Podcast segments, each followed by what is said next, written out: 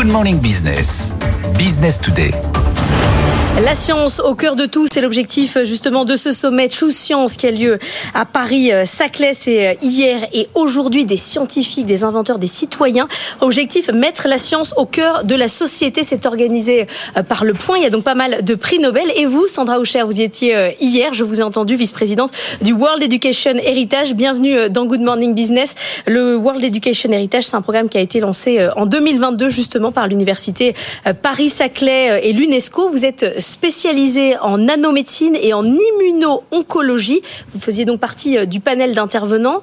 Avant de parler des financements qui manquent, de ce qui ne va pas dans la recherche, juste un peu d'espoir. Je vous ai entendu dire hier qu'il y avait notamment euh, sur les questions de cancer et de mélanome des espoirs incroyables. Absolument. Euh, bonjour tout d'abord Laure et merci euh, pour cette invitation. Il y a beaucoup d'espoir car la France est un grand pays de la recherche.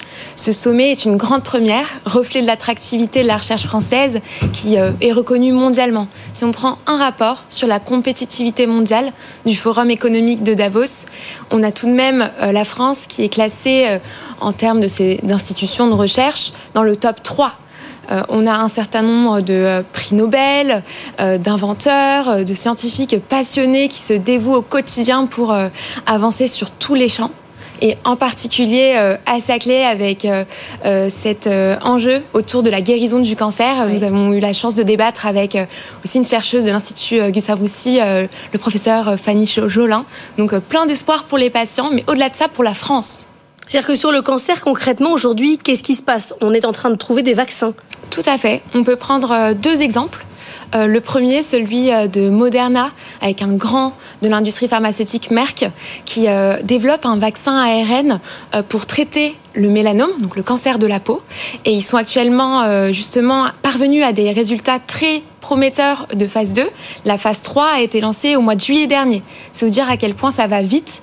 Et d'autre part, des cancers parfois plus difficiles euh, même incurables comme le cancer du pancréas, sur lequel travaille euh, par exemple BioNTech et Genentech, avec aussi un vaccin ARN messager.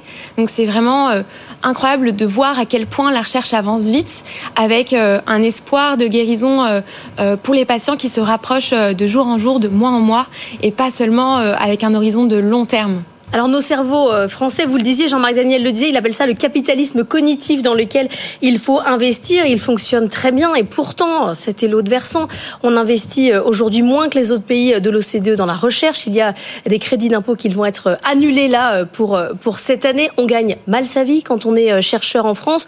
Vous, vous êtes toujours en France, vous êtes toujours là et pourtant, le disait, c'est des niveaux de revenus qui sont à 63% du niveau de ce qu'on peut gagner à l'étranger. Qu'est-ce qui vous fait rester en France? Nous motive, c'est euh, la volonté de servir notre pays. Moi, j'ai eu la chance euh, d'être élevée, éduquée euh, en France, de faire des études qui me passionnent, d'entreprendre une carrière qui est au service de la société. Donc, ce qui motive avant tout les personnes à rester en France, c'est la volonté d'être utile et concrètement de contribuer à ces avancements puisqu'on a tout de même une chance incroyable en France d'avoir accès au savoir. Il faut aussi le transmettre il faut aussi le mettre au service des citoyens qui en ont le plus besoin quand euh, on voit aujourd'hui euh, tout, euh, cette, toute cette émulation de la recherche au, sommet international qui s'organise depuis hier grâce aux équipes du Point et jusqu'à aujourd'hui d'ailleurs j'invite encore tout le monde à, s'y rendre ou à regarder en replay. C'est formidable dans tous les domaines pas seulement la santé. pas d'argent autant enfin quand même le quand même, de la guerre clairement la recherche d'aujourd'hui est le moteur de la création de valeur demain.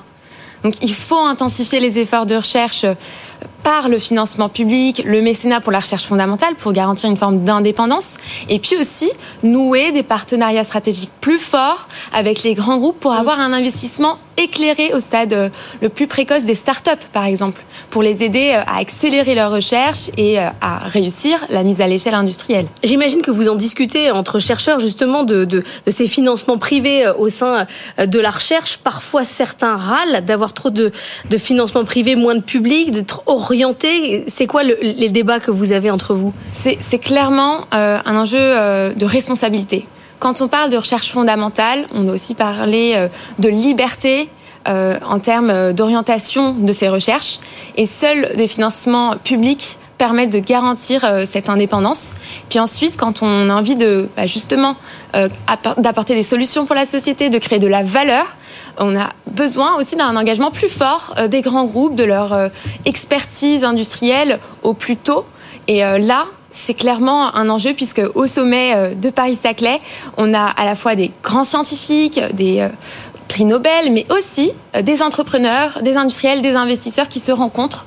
Et c'est cette euh, et vous émulation qui est intéressante. Vous avez l'impression que dans le passage, quand, euh, quand on est chercheur et qu'à mm. un moment donné, il va falloir passer au niveau industriel, créer une start-up, faire une deep tech, avancer, que ce passage chercheur-entrepreneur, il est, il est bien accompagné Clairement, on peut encore faire tellement d'efforts aujourd'hui parce que si vous voulez, les startups, euh, souvent elles sont fondées par des scientifiques au tout départ, et puis c'est nécessaire dans la deep tech parce qu'il s'agit euh, parfois de concepts d'innovation de rupture, mais il faut que très très tôt on puisse justement les accompagner sur les enjeux euh, de verrou industriels, technologiques, financiers, réglementaires.